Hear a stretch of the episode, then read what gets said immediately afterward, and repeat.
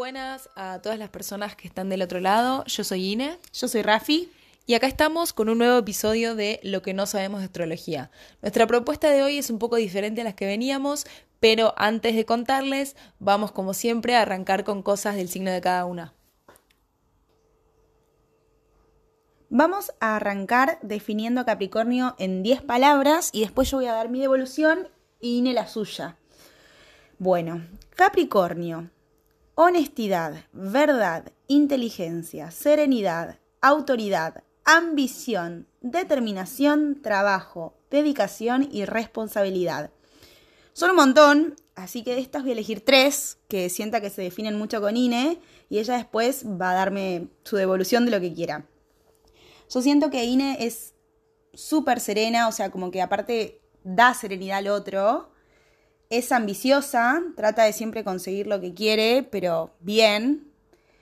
Y es responsable. La verdad que desde que la conozco y trabajar con ella en la facultad es un gusto y en lo personal ni hablar, pero en el trabajo diario de, hacer, no sé, entrevistas o trabajos prácticos, va, va. Así que ese sería de los que dije, los que más me hacen acordar a Ine. ¿Vos, Ine? ¿Qué pensás? Ay, estoy emocionada con lo que dijiste. Gracias por tus palabras. Em, bueno, yo creo que los que nombraste sí me siento... La ambición te diría que es algo que fui descubriendo con el tiempo. Como que no es que desde chica fui ambiciosa. Igual creo que todos tendríamos que ser un poco ambiciosos, pero está bueno que lo tengamos claro también. Porque a veces se ve como algo malo, pero me parece que está buenísimo saber cuál es tu norte. Tal cual, tal cual. Y sí me pasa algo con como con la dedicación. O sea, cuando me meto con algo, la verdad es que le dedico bastante. Después, no sé, tipo inteligencia, yo no sé si tengo una inteligencia tan convencional, tal vez. Como me parece que... se inclina más con lo que es arte. Claro. Igual nada, sos re inteligente, pero quizás uno también no dice, ay, soy re inteligente. Claro, no sé si me siento con, con esa inteligencia tan convencional. Pero igual te digo, son 10 palabras en las que me identifico. Y así como me tocó a mí, ahora le toca a Rafi y vamos a decir las 10 palabras de Escorpio. Sensualidad, determinación, sinceridad, desconfianza, dominación, intensidad, fuerza, misterio, pasión e intuición. Y bueno, la verdad es que si yo tengo que decir las palabras de Rafi, una es intuición, creo que es de las personas más intuitivas que conozco y como que el sexto sentido siempre está ahí muy a flor de piel. Eh, las preguntas que, que te hace son súper como que le bajan de algún lado, como cuando está muy conectada siempre con esa energía. Em, después la sinceridad, creo que eso también es muy Rafi, eh, que siempre dice lo que piensa sin ningún tipo de tapujos. Bueno, a mí eso me encanta, eh, pero creo que es algo también muy de Escorpio, de también otras personas que conozco, como súper sinceras con lo que les pasa y sin miedo a nada. Em, y otra, eh, otra cosa que yo diría es el misterio, pero no de una manera mala, sino como el misterio de que está relacionada con esta intuición que tiene.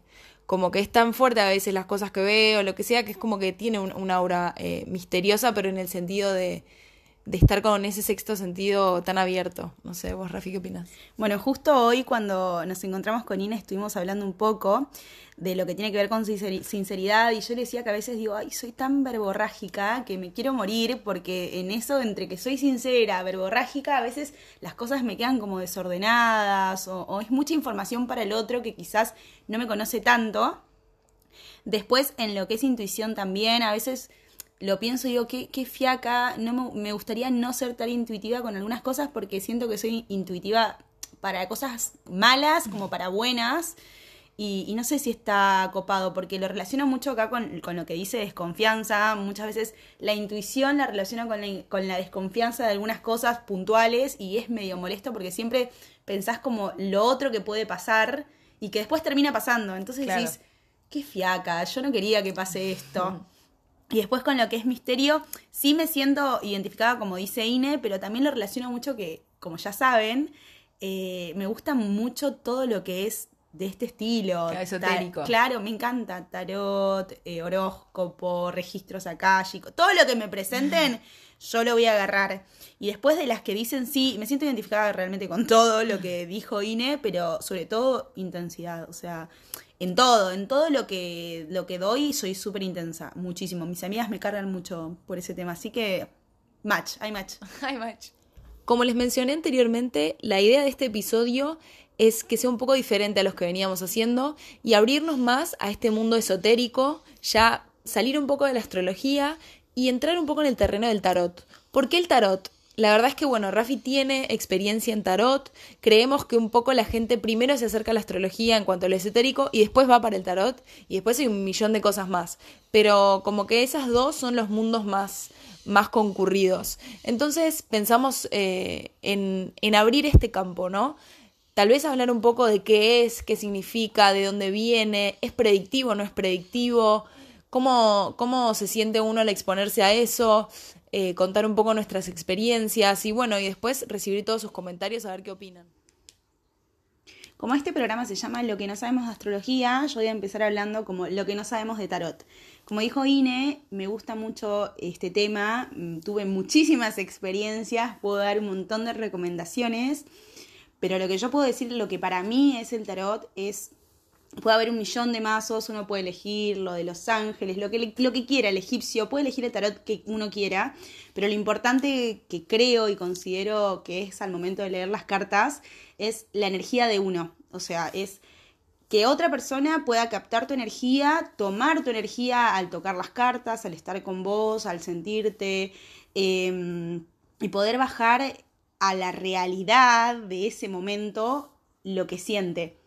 No sé si a la realidad de lo que va a pasar, porque esto puede ser súper cambiante, pero a lo que en ese momento esa persona está sintiendo de trabajar con vos, de, relacionarse con vos y con tu energía. Me pasa que una de las veces que me tiré las cartas o, que fui a que me enseñen a tirar las cartas, ya no me acuerdo, Sole, que, que es una genia, eh, le pregunté tipo, Sole, ¿y, ¿y esto que vos me estás diciendo es lo que va a pasar? Porque yo me gusta mucho el tarot predictivo. Y, me dijo como que no, que realmente no es lo que va a pasar a futuro. O sea, yo puedo tirarte las cartas y te puedo decir, Rafi, mañana te van a llamar para un nuevo trabajo y quizás yo ya te lo estoy avisando y mañana te suena el teléfono y vos no lo querés atender porque simplemente vos no querés eso en tu vida. Uno elige lo que quiere, más allá de que las cartas pueden orientarte, pueden llegar a decir qué puede suceder o qué opciones puede haber en el futuro.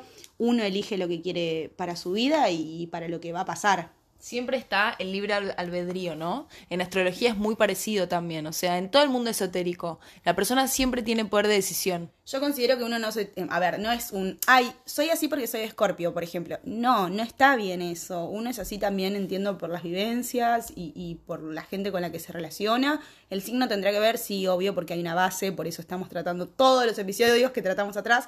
Pero me parece que con el tarot es lo mismo. Uno elige lo que quiere a futuro y, y lo que quiere para su vida.